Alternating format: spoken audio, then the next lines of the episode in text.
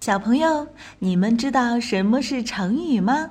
成语是汉语词汇中一种已经定型的词组，有固定的结构和意思。成语的背后有很多有趣的故事，了解这些故事有助于理解记忆成语。万能的一休哥总是停不下学习的脚步。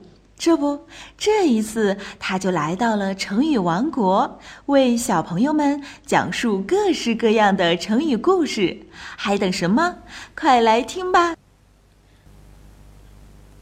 滥竽充数。小朋友们，如果老师让举手回答问题，而这个问题正好是小朋友不会的，那小朋友会不会举手呀？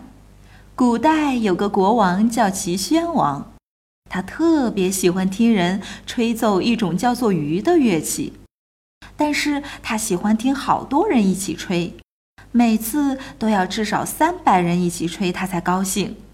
有一个叫南郭先生的人，他不会吹竽，但是他混在人群里装作吹竽的样子，因为人多，所以没人看出来他不会吹竽。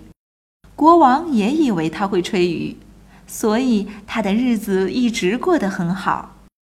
但是齐宣王死了之后，他的儿子当了国王。这位新国王喜欢听一个人吹竽。南郭先生听到这个消息后，吓得连夜逃跑了。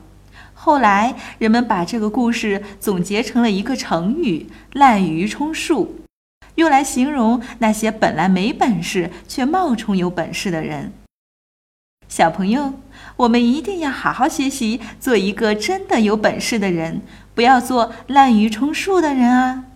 好了，想要了解更多内容，微信关注一休哥，记住是艺术的艺哦。¡Bum,